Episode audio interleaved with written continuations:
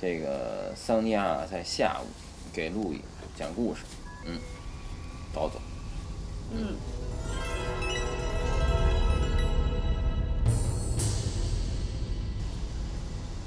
今天我们要讲的又是一个一起看过的电影，嗯在 VCD 影促会看的，叫《银翼杀手》手。嗯嗯，叫 Blade Runner。哦，嗯，这个原始的版本是一九八二年的。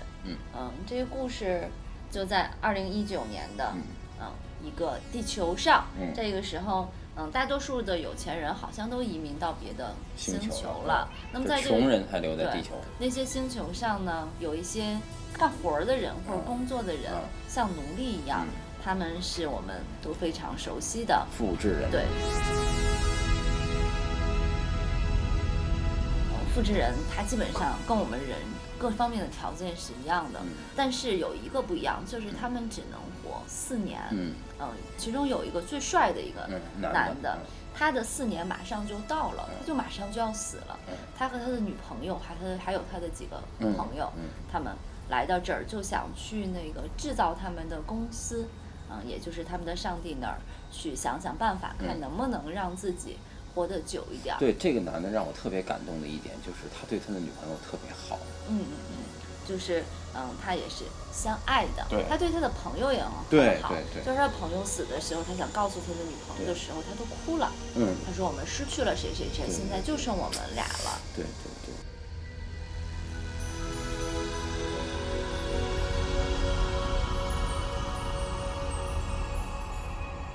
然后里面还有一个人，还有一个女的，特别漂亮的一个，嗯尤其是侧面轮廓特别美的一个少女。嗯，就是海报上那个。对对对，然后这个女孩她被生产出来之后是没有被告知她是一个复制人的，她一直以为自己和是个真真实的人，直到这次测试的发生。这测试的过程里面，这个《银翼杀手》就是男演男主角，就给他测试了一百多道题，才发现这个女的是复制原因就在于她被她和别的复制人相比，她出生的时候就被附加了记忆。哦，就是你还记得她因为什么？最后一个问题，这个人就说我不问了，我知道答案了。最后一个问题，你你对女裸体怎么样？是觉得测试我是前面的，他最后的问题是说，嗯，你去了一个地方，人们在吃狗肉。嗯我猜可能是不是因为就是他对狗的那个感情哈，因为他生命很短嘛嗯，他也没养过狗嗯。在说人吃狗肉的时候，他是不是那个感情没有什么特别大的变化？嗯哦，这样啊。对，非常不可靠的一个关于人性的这种定义，当然是由人给、嗯给出的哈。嗯这个女孩儿，嗯，不出人所料的啊，反正她就跟这个男主角相爱啦。对，这是我们一般都能想得到的情节。对的，more kiss, dear. One more sigh. 这个故事呢，主要讲的是这个银翼杀手他的一个转变。他接受了这个任务，要把逃到地球的四个复制人杀死，外加一个。呃，他测试过的这个女孩儿，因为这个女孩儿通过测试之后，发现自己是复制人之后，她就离公司出走了，她就逃走了。呃，这个但这个男主角就在诛杀这些复制人的过程里面，他就一步一步的，内心中就产生了对于这个复制人的一个同情的感觉，一步一步的。尤其是最后那个男二号把他给救起来的时候，对照你的话说，他还念了一首诗对的，对的，是吧？我见过什么什么什么《猎户座》什么的，我看到过唐豪塞之门在开启。反正就是那种这个宇宙中的风景吧。嗯嗯，现当时又下雨了嘛，说我的泪水淹没在雨水中。嗯，我我我要死的时刻到了。我们的男主角的眼泪也和男二号的这个眼泪一样融化在了雨里，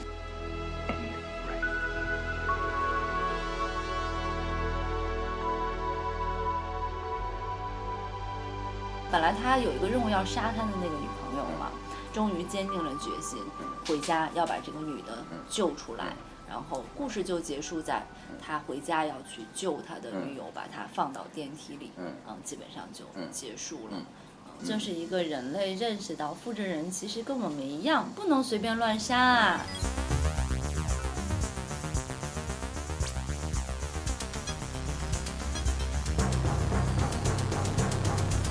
如说这个片儿里这个复制人他的设定是让他只存在四年的话，嗯显然这个设定是有动机的，嗯就是我要让你根本就不可能有人类的记忆。对对对，在这四年里，嗯那也就是说，这个片儿里的认定的一个价值，就是其实人的情感是来自于这些记忆之间的。你你你你认为人的情感跟记忆有什么关系呢？它到底是不是真的来自于记忆呢？因为我在看这个片儿的时候，我脑子里还想过一个事儿嗯，就比如说有一个人他失忆了，啊，他对对对被车撞对对了对对是这样的那。你说他再活过来之后，他没有回忆了，对，而且其实这一般我看这类片儿的时候，我都有疑问：他是完全消失的吗？那他怎么还记得怎么吃饭呢？所以一般啊我们描写一个人失忆了以后啊，通常这个人都是很有人性的。如果失忆人和复制人相比，在这个片儿里一开始的设定中，应该是复制人是不具备失忆人这样的情感。对的，因为如果是失忆人看到别人吃狗肉的话，他会有一个反应。嗯，那么如果照这样这样这么推理的话，那么我倒是想问，就是如果真的有复制人的话，这个复制人他产生的情感，他这个情感是从哪儿来的？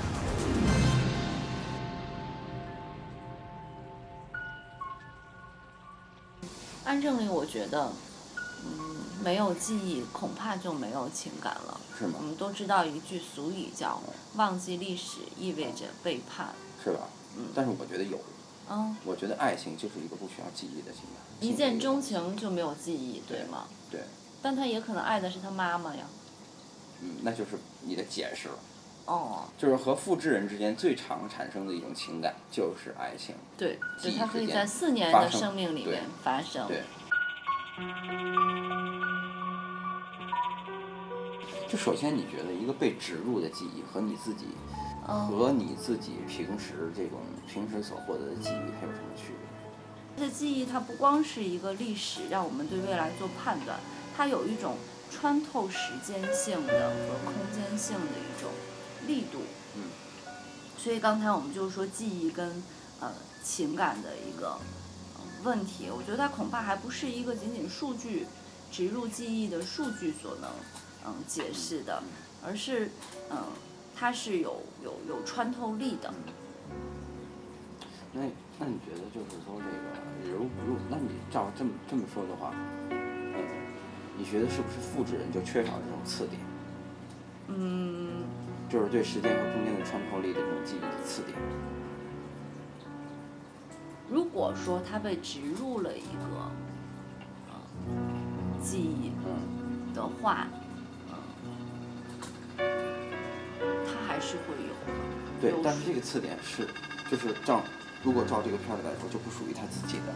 嗯那么这个不属于他自己的次次点，值不值得在感情上去珍惜呢？就比如说现在，假如说你知道我的一些很多记忆和次点嗯都是被植入的嗯的话，嗯，对那你那你你你的这种对我的态度会不会发生改变呢？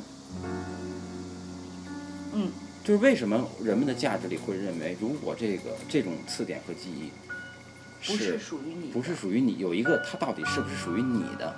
嗯它到底是不是你属于你自己身上原创的、自身自带的，还是说被记忆的？为什么大家就对这个东西特别在意。特别在意？对，因为在这个故事里面，电影里面那个女孩拿了一个说：“你看，这是我妈跟我的照片。这人告诉她这不是你的记忆的时候，她就崩溃了，嗯，她就特别难过。对。对我当时其实挺不理解的，不管是谁的记忆，现在它是你的呀为什么你会要难过呢？所以我觉得人的这种审美里面，它可能有这样一层东西哈，就是如果一旦这个东西是被复制的，嗯。是它被植入给你的，那么它很轻易的也会被植入给别人，嗯。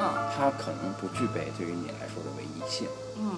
就这个东西来讲，人们就觉得它是不宝贵的，嗯，我觉得是这样。的。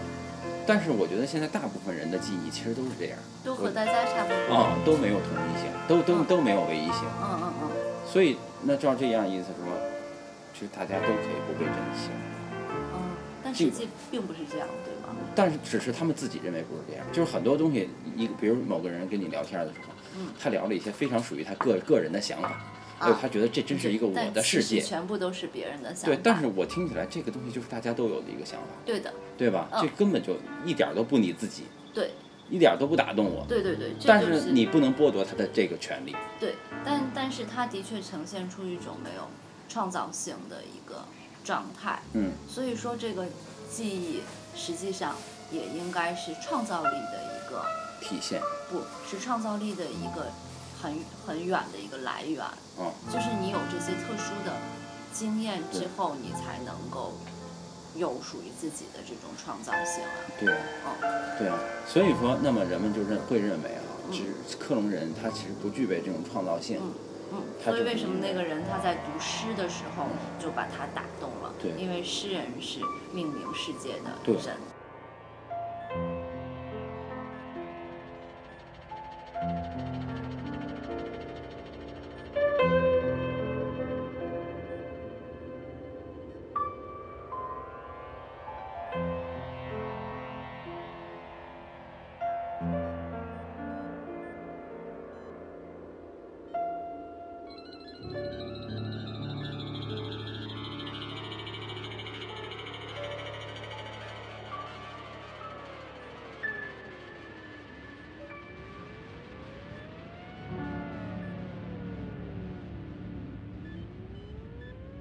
其实我们可以反着想一下，假如说出现一个复制人或者一个生物，它能比人类长二百年的寿命的话，嗯，那么它的感情会跟人有什么区别？人怎么看待他们的感情？对，这个片儿里就说他只有四年的寿命，所以他的记忆很少，嗯所以他就不能发展情感。嗯呃发展出情感的复制人是因为他们有了记忆。嗯那就是说，如果一个人他的记忆非常非常非常的多对，他会有更多的情感吗？对，嗯，其实我觉得好像并不能。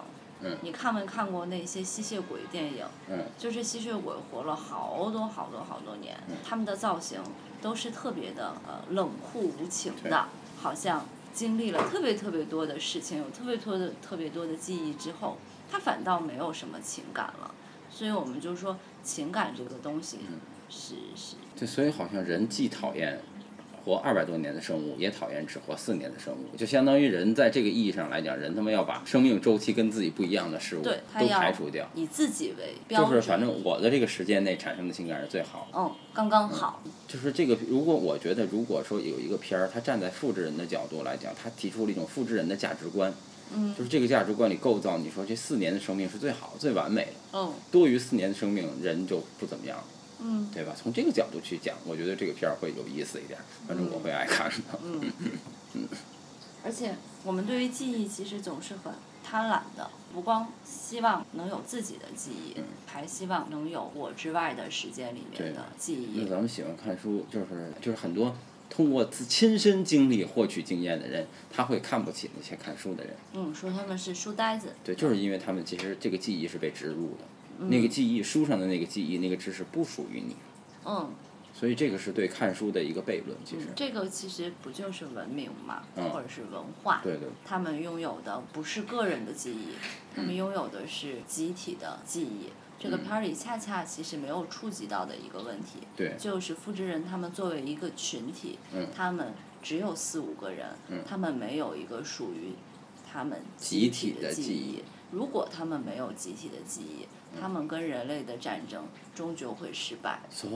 这是一种文化的集体记忆和这种对的。个人记忆之间的这种。虽然不知道为什么这个片里面他特别去抬高属于个人的记忆，也可能是因为它是一个商业片，嗯，也可能是因为嗯在现代社会，所有的人都要觉得自己是非常，所以我们很少看到电影里面有这种和人类不一样的人群，比如涉及到他们的信仰，我们不知道，全都是就说人对，涉及到他们的文化的集体的记忆都没有，都大家好像不太不太喜欢去建构这样的一个。前我们刚才之所以的错误，就是在于我们去总是在物质的去追求个人记忆与个人记忆的差异嗯，总是在想这个记忆是怎么得来的嗯，从什么角度来讲这个记忆是一致的，而从什么角度来讲是不一致的嗯。但是实际上根本就不是记忆长短的问题，嗯而是嗯，这些复制人没有共同记忆。对对，他没有文化的共同体。对，所以这是一嗯个个体对文化的对抗。对的，那我明白为什么最后会产生崇高感，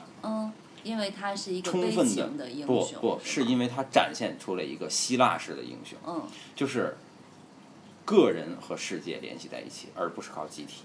哦，你看希腊的英雄，你为什么觉得他了不起？嗯当我们在描写阿卡琉斯、海克力斯的时候，我们在描写他自己怎么怎么样了，他用他的力量盖起了房屋，嗯他怎么怎么样了，嗯对吧？而不是说他带领着民众嗯嗯怎么怎么样了。嗯。那是一个个个体英雄。你看东方的一些英雄哈，嗯。像罗摩衍那，嗯什么嗯，这些讨论，那就是史诗这，个他实际上就是领袖，嗯。他号召起了一种什么什么力量，他把自己的一种什么意识传达给了大家，嗯。最终成为了一个什么？嗯。那个就是一种集体的意识。嗯嗯嗯但是在希腊那个阶段，希腊的英雄是一种个个体英雄，嗯。所以为什么后来意大利文艺复兴人文主义都特别崇拜希腊英雄，嗯。就是包括对身体的这种塑造。所以你看，复制人的身体都是很完美的，其实就是身体和个体精神凝聚在一起，这就是希腊式的一个崇高。嗯。所以最终就是当他说，你看，注注注注意他说的那几个点啊，嗯。说我看到了猎户座。嗯什么战争的景象，嗯。我看到了唐豪塞之门在开启。嗯，唐豪塞是谁呢？对呀，唐豪塞是中世纪的一个游吟诗人，哦。他是维纳斯的情人，哦。他跟维纳斯一起同居了很久，哦。然后后来呢，他回到他的故乡，嗯。要参加歌咏比赛，因为他在他在故乡有一个情人叫伊丽莎白，哦。但是他在参加歌咏比赛的那个时候，就唱歌嘛，嗯。唱嗨了，他就骄傲的把他和维纳斯相爱的事儿唱出来了。哦，于是大家就当他为异类，把他要驱逐出去。等等哦，后来的故事怎么怎么样？嗯那么当他骄傲的唱出我和维纳斯嗯相爱的那一刻，嗯我觉得这就是他内心的这种希腊式英雄的灵魂打开了。